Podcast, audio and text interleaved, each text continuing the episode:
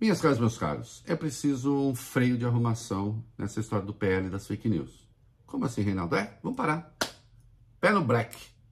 Saculeja e aí vamos ver como é que as coisas se rearranjam. Por que eu estou falando isso? Vou explicar.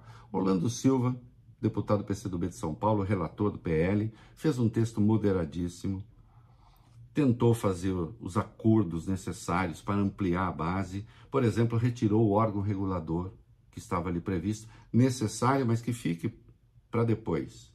Porque começaram, ah, vai ser órgão de censura, vai ser Ministério da Verdade. Tudo papo furado, mas tá bom. Deve tirar também a remuneração dos veículos jornalísticos. Eu nunca fui favorável a que essas duas coisas estivessem juntas, isto é, o controle democrático com a remuneração. Acho que são coisas distintas. E a remuneração é necessária, é justa, mas acho que tem que ser num outro PL. Ah, será que as big techs e a extrema-direita que estão operando juntas ficaram contentes? Não.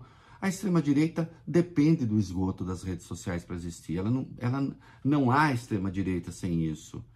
Ali se formam seus influencers e até deputados, um ou outro senador. Não é? Precisam disso para continuar a atacar as minorias, os direitos fundamentais, a democracia, o Estado de Direito, o pacto civilizatório. Então querem deixar tudo como está.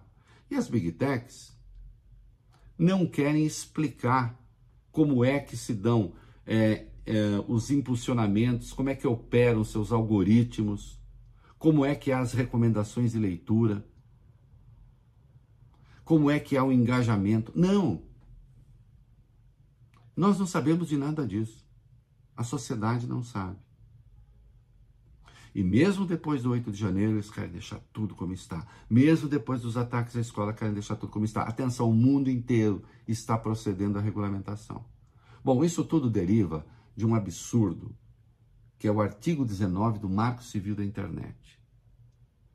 Esse artigo 19 diz que essas empresas só podem ser civilmente responsabilizadas por danos que causarem caso se neguem a cumprir uma decisão judicial Senão, não. Não existe empresa ou pessoa livres da responsabilização civil. Só elas. Esse setor é único, exclusivo. Hum. Acontece que isso viola a Constituição. A nossa Constituição tem um pilar no que respeita a direitos individuais. A expressão em latim, nemine laedere, isto é, a ninguém ofender. E não existe o direito à ofensa sem reparação. Ah, não, eu tenho direito aqui de provocar danos a terceiros. Não, não tem. Se provocar dano, tem de reparar. Qualquer um. Também elas. Hum?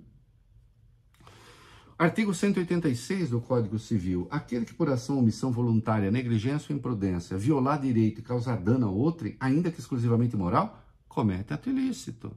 É o artigo 186 do Código Civil.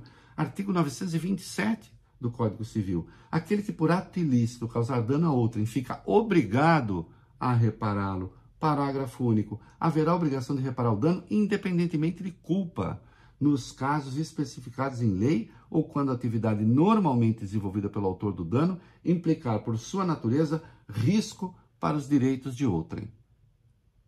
Portanto, ninguém está livre por que elas estariam?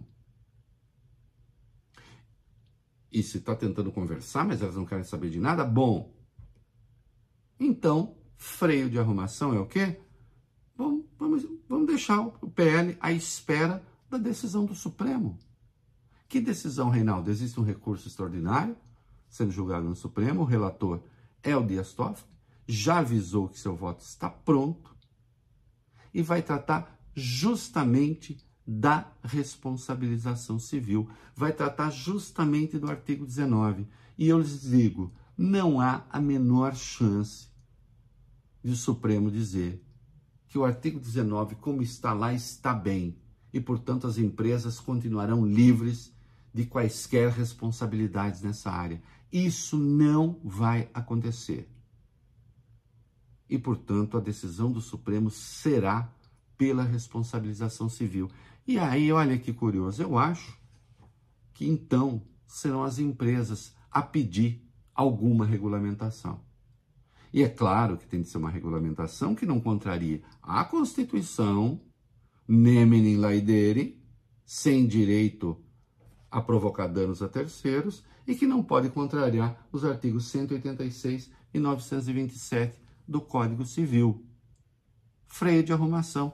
Vamos esperar que as empresas peçam a regulamentação.